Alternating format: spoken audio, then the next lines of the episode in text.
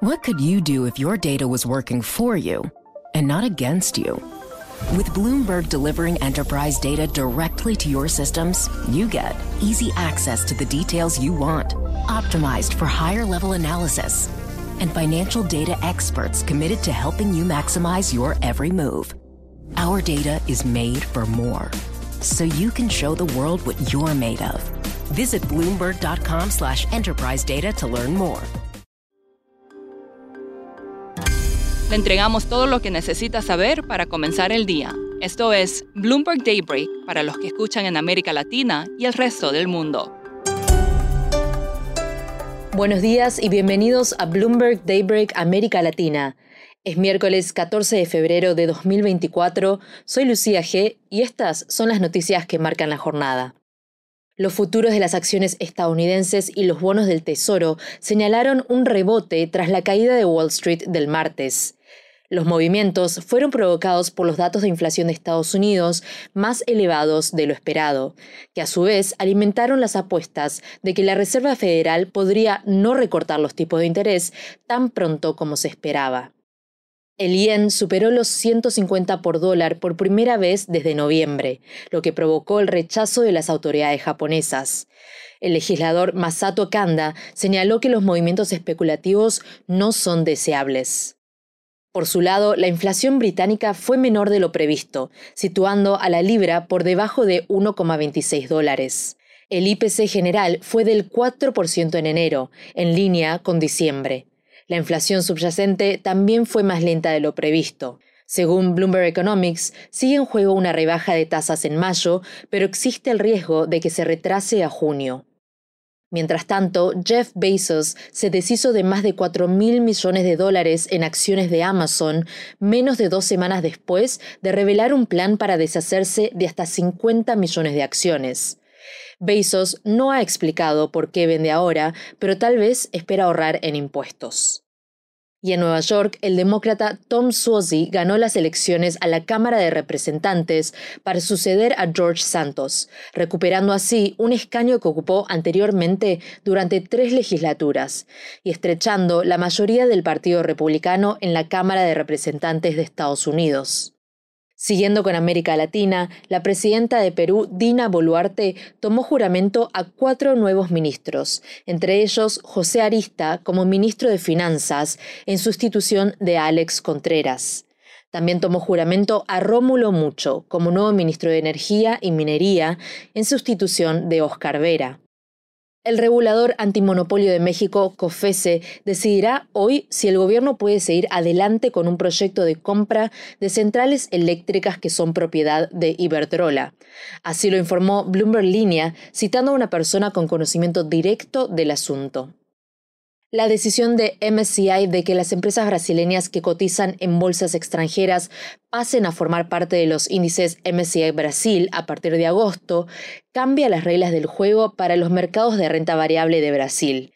Así lo analizaron estrategas de Morgan Stanley. Según la nota, esta medida podría generar entradas de 4.700 millones de dólares para New Holdings, StoneCo, XP y PagSeguro. Las últimas semanas han visto un recrudecimiento de la crisis humanitaria y la violencia en Haití. En estos momentos, Estados Unidos está encabezando un esfuerzo para acelerar la implementación de una fuerza policial en el país. Jim Wise, quien cubre la región del Caribe para Bloomberg News, nos explica más. Bueno, la situación siempre complicada en Haití se ha vuelto hasta más complicado. La semana pasada hubo protestas por tres días seguidos, que quizás son algunas de las protestas más graves que ha enfrentado el primer ministro Ariel Henry desde que tomó posesión en el 2021. Y en particular lo que lo hacía preocupante es, es que hay factores eh, políticos y, hay, y, hay, grupos armados más allá, más allá de las pandillas que estaban tratando de forzar el cambio.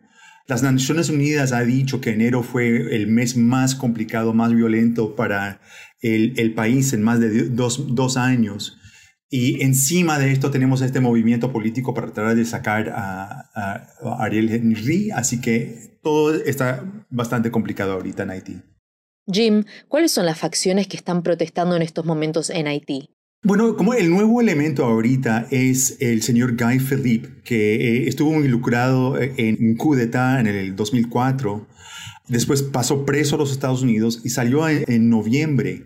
Tenía mucha fuerza política y, él es visto como una de las personas empujando para derrocar a Ariel Henry ahorita. Así que eso es como el, nuevo elemento. Es este, este personaje muy carismático con mucho convocatoria del pueblo, que se ha puesto al frente de este, de, este nuevo, de este nuevo movimiento para sacar al primer ministro. ¿Y qué es lo que Estados Unidos ha estado haciendo para acelerar el despliegue de una fuerza policial en Haití?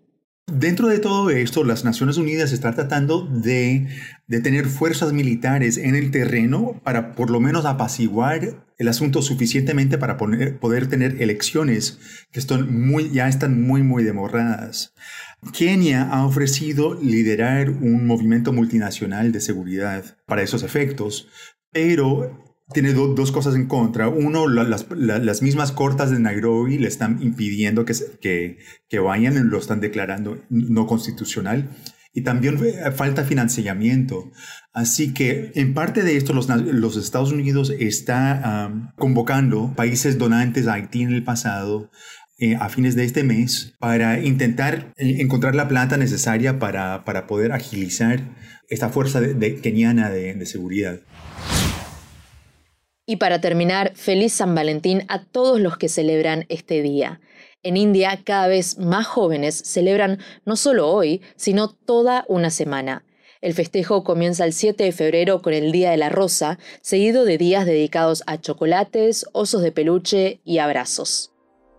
Esto es todo por hoy. Para más información de Bloomberg News en español, los invito a suscribirse al newsletter 5 Cosas.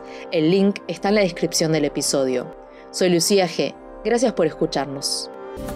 Para conocer todas las noticias que necesita para comenzar el día, revise Daybreak en la app Bloomberg Professional, donde puede personalizar las noticias que desee recibir.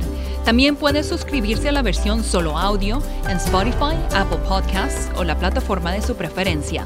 Eso es todo por hoy. Escuche de lunes a viernes Bloomberg Daybreak.